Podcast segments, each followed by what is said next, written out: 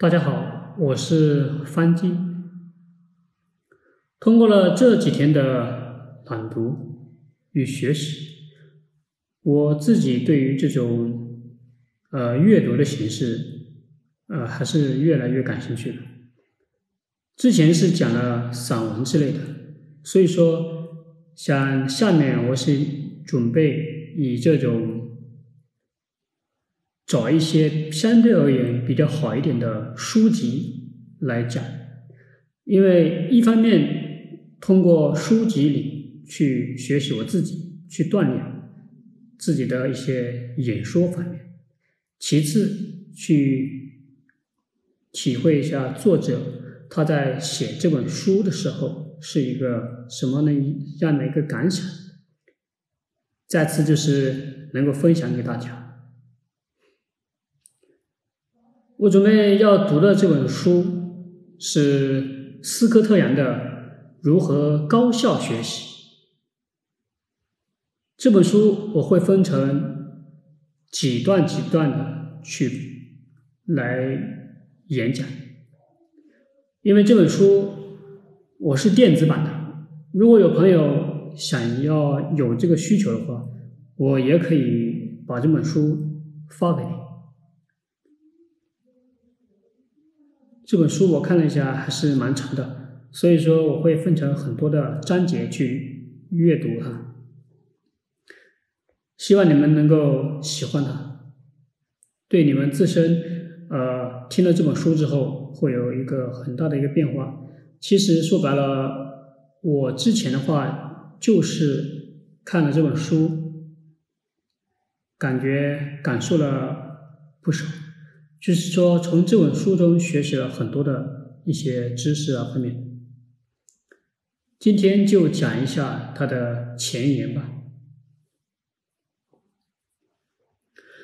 说一个人学的少，是说这个人学习时间花的少；会的多，是指学习的效果好。综合起来，就是花最少的时间来学习。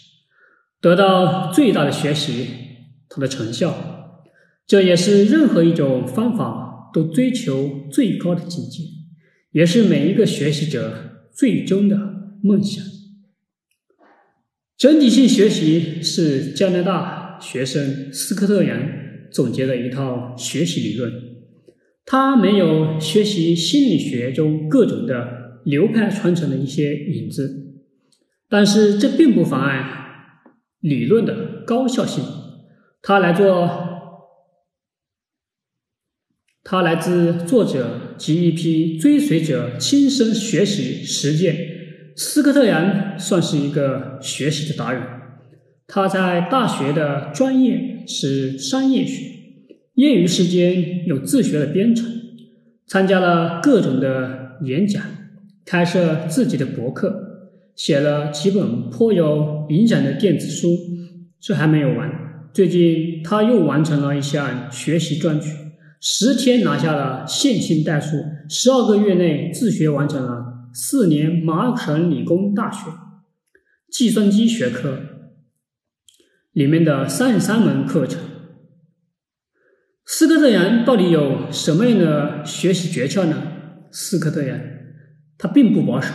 他的学习方法就是整体性学习理论，早已经写在这本书中。整体性学习到底要怎样去学习？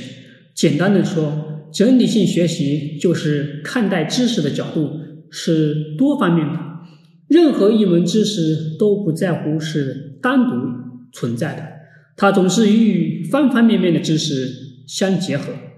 这个观点并不新鲜，很多学习方法。都是这么说，不过整体性学习在这方面走得更远，让他让学习的导数的时候想到的是公式，而是汽车的速度和离表程的时候，在学习公司管理时想到的是达尔文的生物论。要想走得更远，你就需要学会如何从学科里跳出来，站在外面。看学科，有人问爱因斯坦相对论到底是什么？爱因斯坦回答说：“你坐在美女身边一个小时，感觉就像一分钟；而你夏天让你坐在火炉旁边一分钟，感觉就像一个小时。这就是相对论。”数学家华罗庚讲统筹的方法是，他没有说一堆的数学符号，而是用了一个怎样泡茶最省时间的例子，工人一听就明白。大家觉得如何？站在外面看，知识是不是变得容易理解和学习了？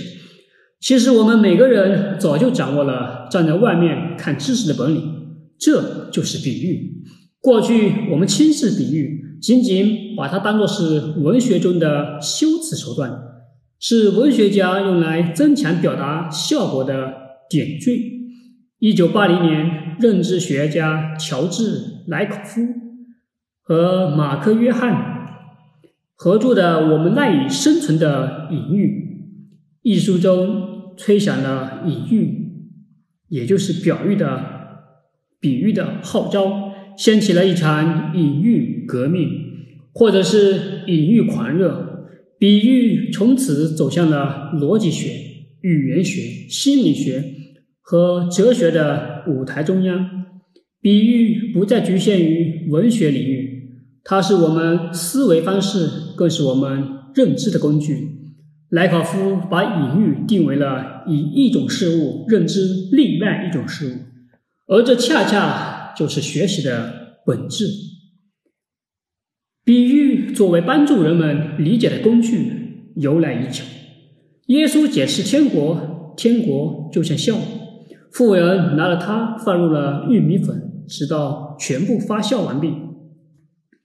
天国就像寻求珍珠的商人，天国就像抛入大海中的碗。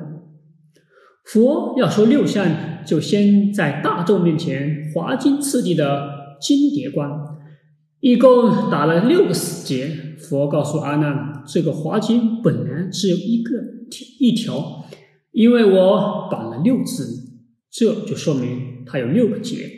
六结虽然不同，回顾它的本因，却是在一条华金所致。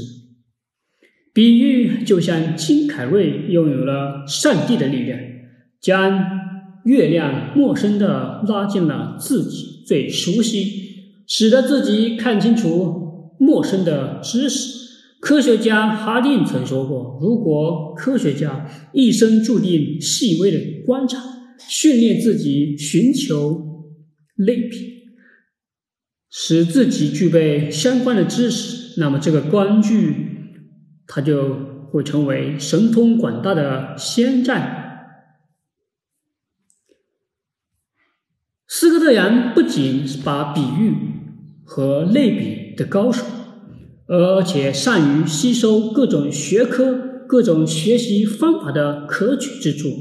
他创造性的将信息分为了五种类别，针对不同的信息类型，采取了不同的学习策略。整体性学习理论更是站在学习之外看待学习。